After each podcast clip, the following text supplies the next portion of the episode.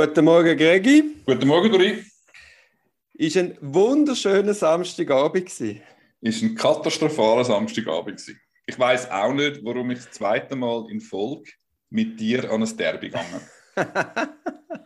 weißt du, was das Schöne ist? Wir haben ja so viel verloren gegen euch. So viel. Und einfach, selbst wenn wir 1-0 in den Rückstand geraten, irgendwie die innere Gewissheit zu haben, es kommt schon gut. Also völlig ein entspannter Match für mich ja, ich möchte wirklich nicht das Thema vertiefen. Hast du in der, hast in der Sonntagspresse noch über den Match gelesen? Nein, natürlich nicht. Immer wenn GC verliert, lese ich gar nichts, ich höre nichts, ich schaue nichts, ich ignoriere es komplett. Dann hast du auch nicht den Salatitsch gesehen auf blick.ch. Hör einfach auf, nein, ich habe gar nichts gehört und gesehen und geschaut. Das bricht mir mein Fußballerherz. Aber ich habe nicht genug zu lesen. Gehabt. Ja, haben wieder einiges erfahren. Genau, die Sonntagspresse tut ihr da sehr detailliert und sehr umfassend über den Vinzenz-Prozess berichten. Mhm. Insbesondere auf Blick hat man ja da dürfen anlesen, wie die Abhörprotokolle zwischen dem Stocker und dem Vinzenz sich auseinandergenommen worden sind, daraus also zitiert worden ist. Wir also das Telefongespräch, ja. Genau, Entschuldigung, ja. Wir müssen davon ausgehen, dass dort offenbar der Blick Zugang gehabt hat zu diesen äh, Mitschriften von diesen Telefonaten. Ja, ja, Was meinst du dazu? Also inhaltlich, kannst, kannst du etwas damit anfangen? Ja, eben, wir haben ja mal das Thema gehabt, antizipieren, kommt eine Strafuntersuchung, ja, nein, kann man Untersuchungshaft allenfalls äh, verhindern, indem dass man sich halt rechtzeitig vorbereitet, aufstellt, allenfalls eine Schutzschrift verfasst. Ja, also Sie haben es offenbar konkret diskutiert, ob es zur eben. Staatsanwaltschaft geht. Die sind sich dem bewusst gewesen ja, also jetzt immer die Außenperspektive, wir wissen nicht, was genau gegangen ist, aber allenfalls hätte man das auch besser können machen Eben, also es zeigt, sie sind scheinbar haben das diskutiert und haben dann gedacht, ah, du nur ein Saftladen, ah, die haben das Chaos, ah, da müssen sie Gang kommen, das machen sie eh nicht.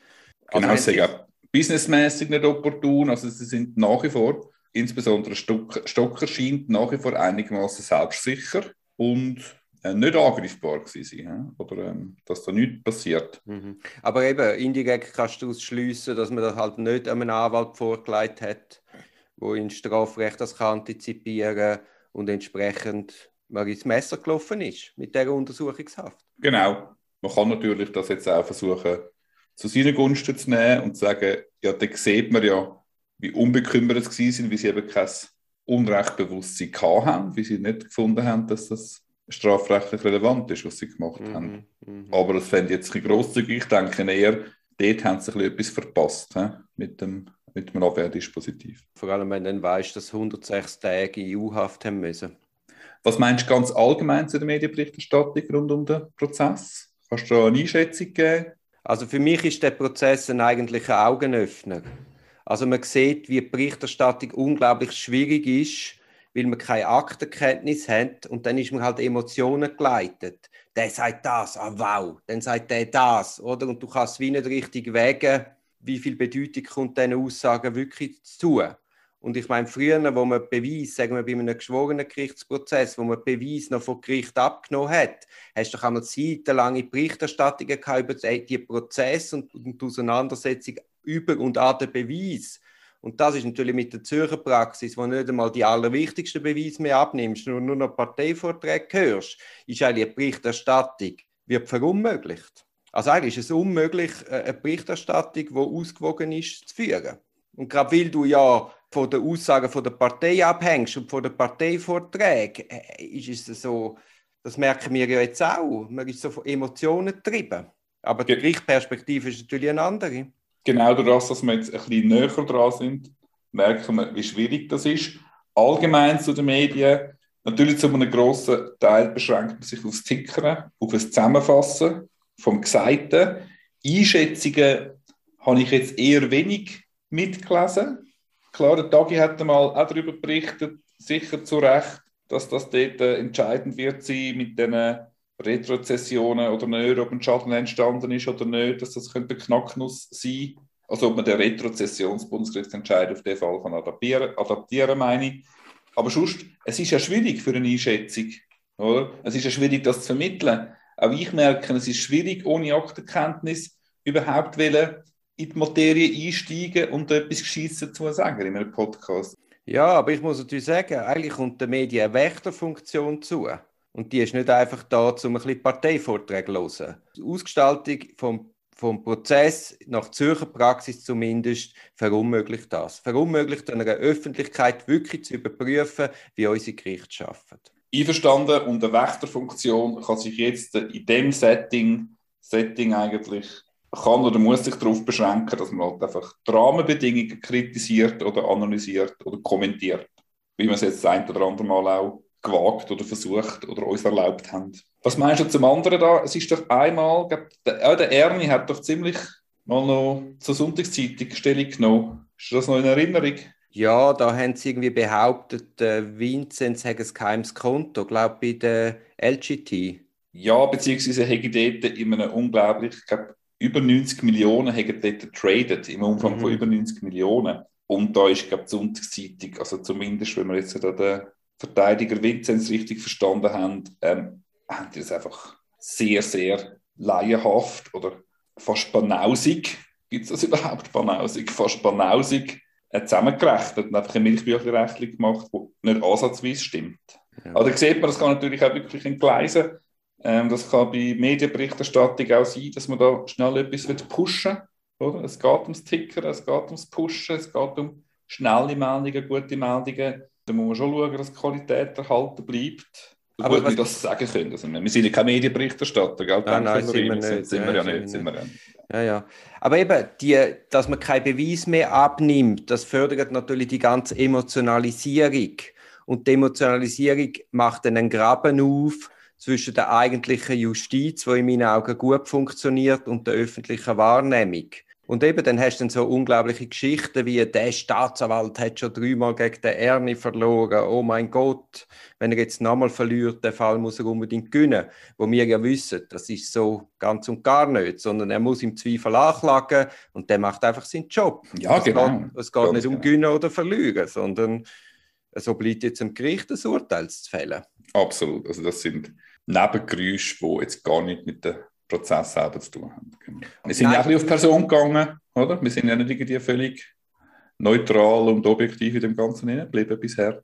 Nein, nein, ist schon klar. Aber ich wollte nur sagen, eben, es geht ja nicht, es ist nicht ein Kampf zwischen Menschen. Es ist nicht Ernie gegen Mark und es ist nicht Apple gegen beide. Das ist aber schon der Boulevard, dass er es jetzt so gemacht hat, explizit. Aber es hat jetzt der so Ringe, NZZ sind dort schon zurückhaltender gewesen oder das haben sie jetzt weniger interessiert? Skandalisieren oder das Emotionalisieren geht halt viel ringer, wenn du, wenn du die Fakten nicht kennst. Andererseits ist das jetzt das erste Mal, dass wir uns überlegt haben, über einen Strafprozess zu berichten. Warum machen wir das? Natürlich auch, weil viel Öffentlichkeit drum ist, wie es die Leute könnte interessieren. Das war auch für uns der Aufhänger gewesen, Aber das stimmt die Prominenz, um das zu machen. Oder? Klar, für uns ist der Aufhänger gewesen, oder unser Anspruch ist, dass man anhand von dem den Strafprozess erklären ja, genau. Ja. Aber wir, haben einen, wir haben einen Podcast über Strafprozess. Am besten kannst du ja eigentlich erklären, die Spielregeln.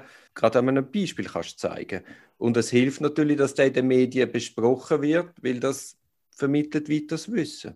Natürlich, aber wir sind sozusagen jetzt auch Teil von dem Spiel. Oder? Wir können es nicht, ich nehme es nicht für uns in Anspruch, dass wir die einzigen Neutralen sind oder die einzigen wahren Prozessbeobachter. Oh nein, nein, wir sind, wir sind alles andere als neutral. Ja, ja. Wir merken, wie schwierig es ist. Oder? Wir merken aber auch, wie schwierig es für die Medien ist, etwas Vernünftiges rauszuziehen und etwas Vernünftiges darüber zu berichten, wie, wie du sagst, wie das so beschränkt ist, der Zugang und so der Oberfläche bleibt alles und wie natürlich die Parteiverträge immer so einseitig sind, oder?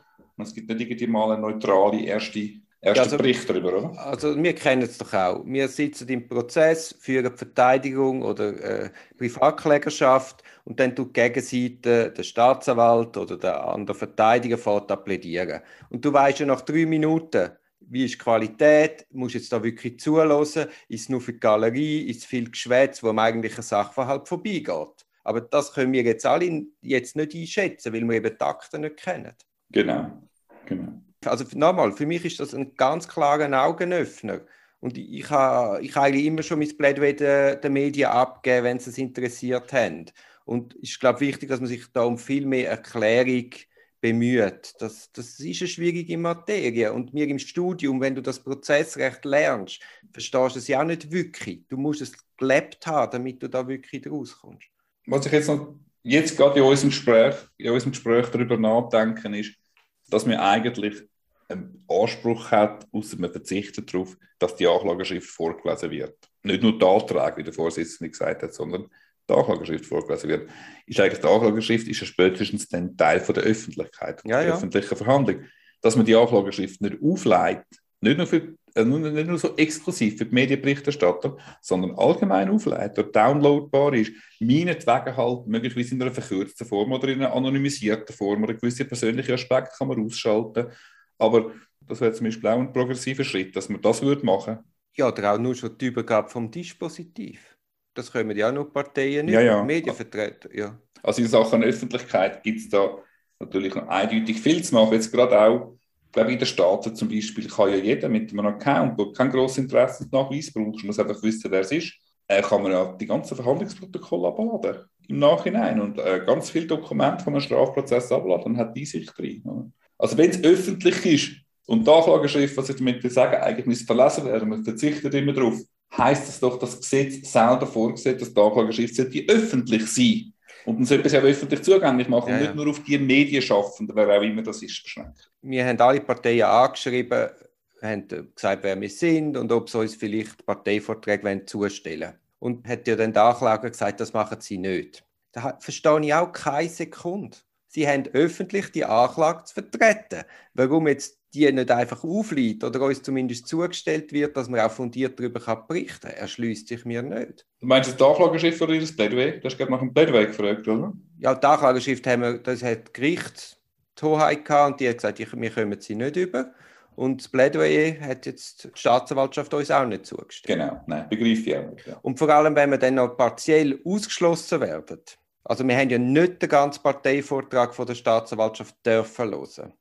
Also dann hätte ich schon erwartet, dass zumindest der Teil, wo wir nicht haben dürfen drin sitzen, dass man uns den schickt. Haben sie nicht?